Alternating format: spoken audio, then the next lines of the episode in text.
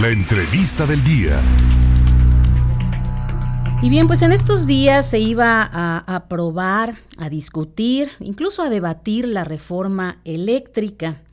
El presidente dice que los diputados que no se comprometan son traidores a la patria porque tienen que aprobar esta reforma, porque incluso habría un ahorro a 43 millones de familias, que iba a haber también una reducción de la energía eléctrica. La oposición dice que no, que va a votar en contra e incluso, bueno, se van a analizar y discutir 12 puntos, de los cuales 9 ya coinciden, pero faltan 3. Entonces, para hablar de este tema, me da mucho gusto saludar a una voz autorizada y le agradezco estos minutos de entrevista telefónica al ingeniero Ramsés Pech, tabasqueño, analista y asesor de energía, además de que colabora en Radio Fórmula. ¿Cómo está, ingeniero? Muy buenas tardes, gusto en saludarle. Buenas tardes, Claudia, ¿cómo está? Le mando un saludo. Igualmente, ingeniero. Oiga, para entrar en materia, ¿se necesita o no la reforma eléctrica? Bueno, la reforma eléctrica hoy en día de lo que está discutiendo ya está obsoleta. ¿Por qué lo digo esto? Porque en los últimos 45, ya vamos 60 días, dos meses de la invasión de Rusia a Ucrania, la transición energética en todos los países a nivel mundial va a estar cambiando en forma rápida y abrupta. Y creo que hoy en día estamos discutiendo en México el quién va a generar la electricidad, pero no el cómo. Y el cómo me requiero referir, y para dejarle al público en claro, que la generación de la electricidad de nuestro país, el 60% de la electricidad se genera con gas natural. El gas natural es una materia que sale del subsuelo y que es extraído por medio de la perforación de pozos y en donde nosotros esa mayoría de gas lo estamos importando de Estados Unidos.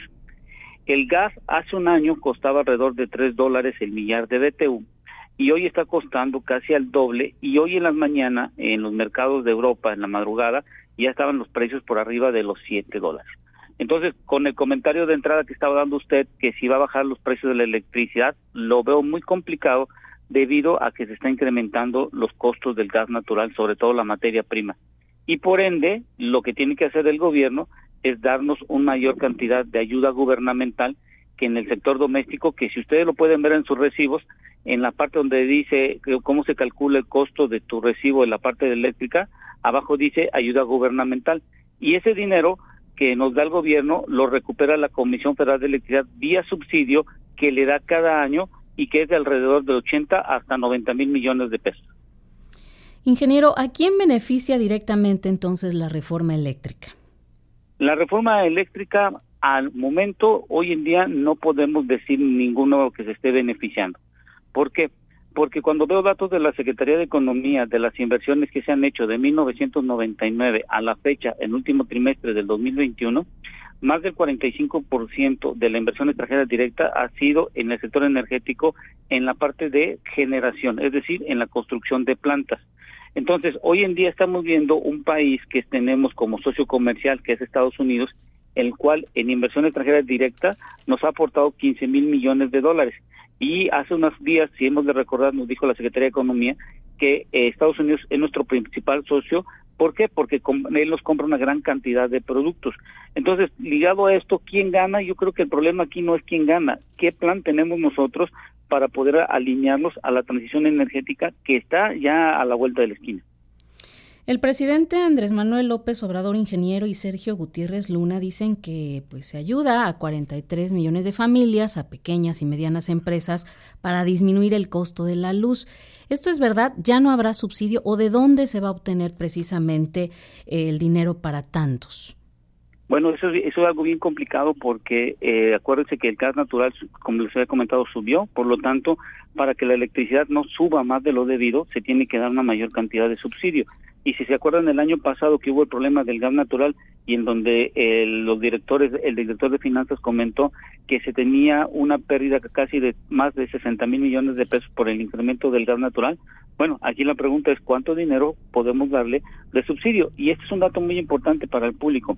El precio de la electricidad doméstica está fluctuando entre 2.60 y 2.80 el kilowatt, pero con subsidio Imagínate con si nos quitaran la ayuda gubernamental, ¿cuánto estaríamos pagando? Estaríamos pagando como 3.20, 3.50. Sí. Y como nos gusta compararnos mucho con nuestro socio comercial, resulta ser que hizo una evaluación y en el 2021 el precio de la electricidad en Estados Unidos costaba alrededor entre 2.80 hasta 2.90 pesos el kilowatt, pero sin subsidio. Es decir, imagínate cuánto nos está costando a nosotros hoy en día aquí en México. Efectivamente. Ingeniero, el litio es importante. ¿Por qué el presidente Andrés Manuel López Obrador está tan interesado en el tema del litio? Bueno, hay que dejarle claro al público también. El litio no es como el oro o el cobre que sale de, las, cuestiones de, en las minas, como un, mineral puro, no. Lo que se aprovecha es el carbonato e hidróxido de litio. Estos dos componentes costaban hace más de un año no más de 10 mil dólares hasta 15 mil dólares la tonelada. Hoy ha estado fluctuando entre 50 y 70 mil dólares la tonelada. Pero hay que dejarle algo claro también al público. Para extraer el litio hay tres tipos de minas y una mina que se llama de tipo de salmueras, que estas son, eh, hace una perforación de 200 metros y extraes una salmuera como si fuera una sal, la pones en superficie en unas piscinas y la dejas que se seque al sol por unos periodos de 12, 14 meses para tener una tonelada de litio en ese punto. La otra es en la roca dura, es decir, que tienes la roca impregnada con el litio, haces un proceso físico-químico y obtienes el carbonato de, de litio y eso más o menos tarda entre 12 y 14 meses igualmente. Y el problema que tenemos aquí en México es que la tercera forma de sacarlo es por medio de formaciones que llamamos sedimentarias. No sé si cuando van al, al, al campo ven el lodo barroso ese rojo y si le echas agua se pone chicloso. Imagínate, así es como está impregnado el litio y imagínate si tiene contacto con el agua y cuando haces una extracción en una mina pues le tienes que echar agua.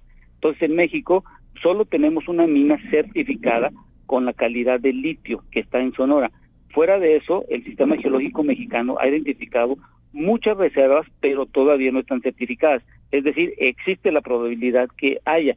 Y una mina de litio puede durar entre un periodo de cuatro hasta ocho, años en tener la primera tonelada de producción y se tiene que hacer una inversión entre tres mil y cinco mil millones de, dólares, que es más o menos entre 60 mil y 100 mil millones de pesos. Por eso es que se está pensando en que si no se aprueba esta primera reforma, se está pensando ya en la reforma a la minería que es relacionada con el litio que bien nos comenta, ingeniero.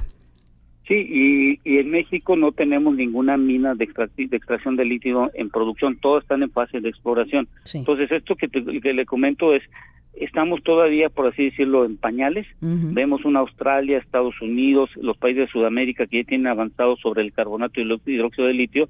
Y la pregunta aquí es, ¿cuánto dinero va a poder tener la administración actual y cuánto dinero va a tener la administración después de 2024 y esto es importante porque hemos de recordar que el TEMEC, de acuerdo a las nuevas cláusulas que se firmaron en 2020, tiene una revisión periódica, una revisión. Y la primera revisión que vamos a hacer de esta firma del TEMEC actual va a ser en el año 2020. Entonces la pregunta aquí es, el problema no lo tiene esta administración, lo va a tener la siguiente administración. ¿Habrá algunas demandas, juicios de las empresas extranjeras, ingeniero? Bueno, eso lo, estamos observando por el embajador de Estados Unidos que ha comentado en sus en sus eh, comunicados que podemos observar, pero independientemente de eso, si hay o no hay, vamos a tener un problema de incertidumbre en cuanto a la forma como se van a hacer las inversiones. Entonces, entre una mayor incertidumbre, menos forma de dinero vamos a tener. Y acuérdense que la inversión extranjera directa lo que hace es crear empresas, empresas, declarar sus impuestos, crear empleos y esos empleos y declaraciones de impuestos es un flujo de efectivo adicional que entra a nuestro país por medio de los ingresos tributarios que se tienen. La pregunta aquí es si a Rusia lo que estamos viendo a nivel mundial lo están bloqueando. Imagínese si Estados Unidos dice y se pone a observar que no le conviene por la incertidumbre mejor hacer contratos bilaterales y más rigurosos los términos y condiciones.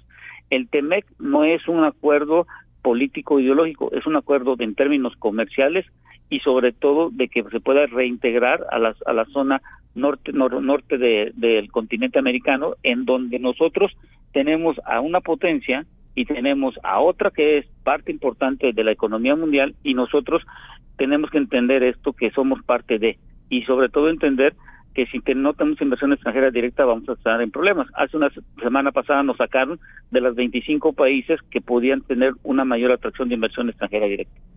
Ahorita que menciona el TEMEC, por último, ingeniero, ¿afecta el Tratado de Libre Comercio? Eh, desde un punto de vista, revisando la propuesta que está evaluándose el domingo, es muy claro, mientras no afecte la soberanía del país y tiene la adición de sus cambios constitucionales, no hay ningún inconveniente. El problema aquí es que hay unas cláusulas donde tú estás creando un monopolio. Habían unos órganos reguladores cuando tú firmaste el TEMEC y estaba en función de la reforma energética del 2013. La pregunta aquí es, no sé, no sé si los violas o no, sino es, ¿qué certidumbre tienes tú Imagínate que tú eres un inversionista de Estados Unidos y vas a tener un capital, una inversión de energía fluctúa mínimo entre 50 hasta 800 millones de dólares. Entonces, imagínate, tú vas a traer esta cantidad y te dicen, ¿sabes qué? Hay una alta incertidumbre y posiblemente tienes que ir a litigar, ir a juzgar, ir a juicios.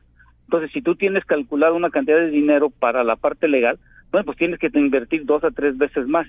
Aquí la pregunta que les hago a todos, ¿Tú harías un negocio donde vas a ir a litigar y vas a perder dinero en los juzgados o vas a perder mejor dinero operando?